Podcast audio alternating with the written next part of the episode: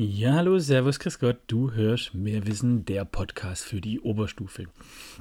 Heute soll es um den Steppenwolf gehen von Hermann Hesse.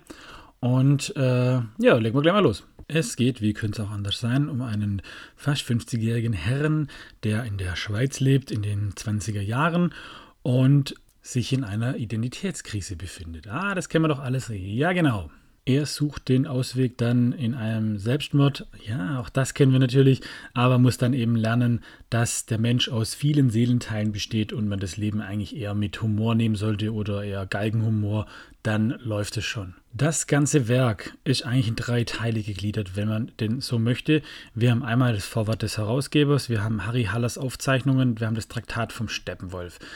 Bei dem Vorwort des Herausgebers haben wir eine ähnliche Konstellation oder Situation wie beim Topf, ohne jetzt schon viel vergleichen zu wollen, aber wir haben einen Erzähler, der selbst Teil der Erzählung ist, also eine Figur, die die Figur, den Protagonisten kennt und so ist es auch hier. In diesem Vorwort des Herausgebers erfahren wir, dass seine Tante den Harry Haller, um den es geht, eben beherbergt hat und er dort an, das, äh, ja, an die Aufzeichnungen von ihm kam, die wir dann eben zu lesen kriegen.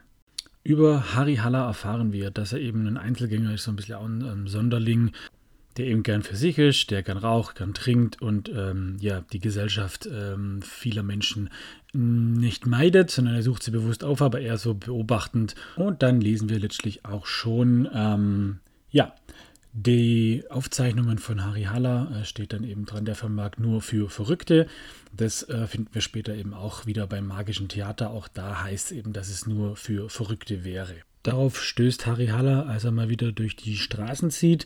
Er sieht eine Leuchtreklame, magisches Theater, Eintritt nicht für jedermann, nur für Verrückte. Da wird dann sein Interesse geweckt. Ähm, Harry ist jemand, der eben, wie gesagt, ähm, ja, die Gesellschaft meidet, aber dennoch irgendwo bewusst aufsieht. Also das heißt, er zieht durch die Straßen, geht in Bars, aber immer eben eher beobachtend und bei eben dieser Kneipentour stößt er dann zum ersten Mal eben auf dieses magische Theater. Später hält er von einem Fremden dann noch ein Büchle mit dem Titel Traktat vom Steppenwolf. Letztlich beschreibt dieses Traktat Harry selbst. Er sieht sich nämlich auch als äh, Steppenwolf, eine Art ja, einsamer Wolf, der durch die Prärie zieht. Und äh, er wird eigentlich darin, wenn man denn ja, will, beschrieben. So wie Faust sagt, ach, zwei Seelen wohnen ach in meiner Brust. So kann man das theoretisch auch über Harry Haller sagen, dass er irgendwie so, ja, zwei Seelen hat. So sagt er das zumindest auch von sich selbst.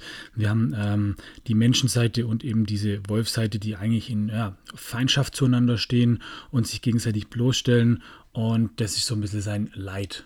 Der Ausweg ähm, in diesem Dilemma dass quasi der Mensch äh, ja ähm, aus mehreren Seelenteilen besteht, die, die sich nicht miteinander vereinen lassen, sieht dann der Steppenwolf im Selbstmord und deswegen beschließt Harry Haller, sich in zwei Jahren dann umzubringen. Das ist das Ziel, das er daraufhin fasst. Ja, so ganz ohne Werbung ist dann doch komisch, finde ich. Deswegen jetzt an der Stelle Werbung.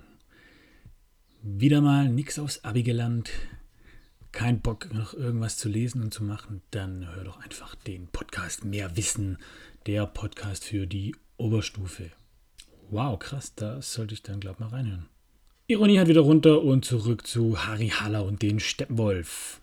Er geht dann in den Schwarzen Adler, eine Kneipe, dort trifft er auf Hermine und das ist so eine lebensverändernde Situation.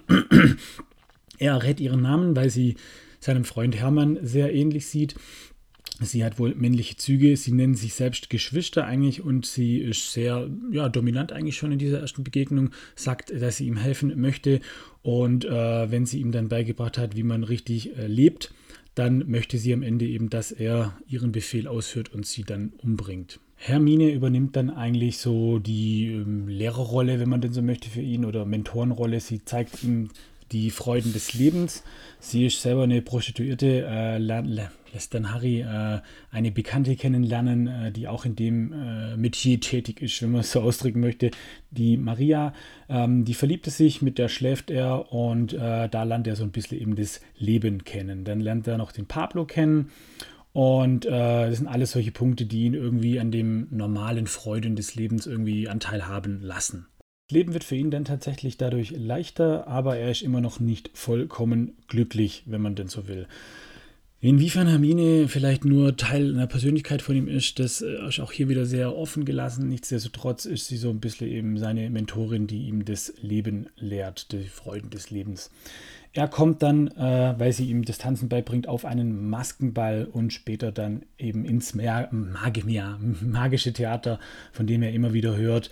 Ähm, er nimmt Drogen mit Pablo ein und daraufhin kommt er dann eben zum magischen Theater gibt es verschiedene Türen, die Halli, äh, die Halli, in die Harry geht.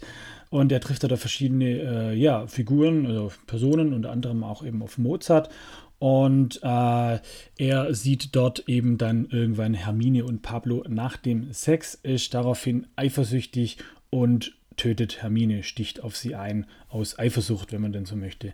Daraufhin erscheint ihm dann Mozart eben und sagt, äh, er hat äh, verloren, er muss das Spiel nochmal spielen, er muss lernen, über gewisse Dinge zu lachen und äh, vor allem über sich selbst zu lachen und er kriegt aber nochmal die Chance, es nochmal zu versuchen.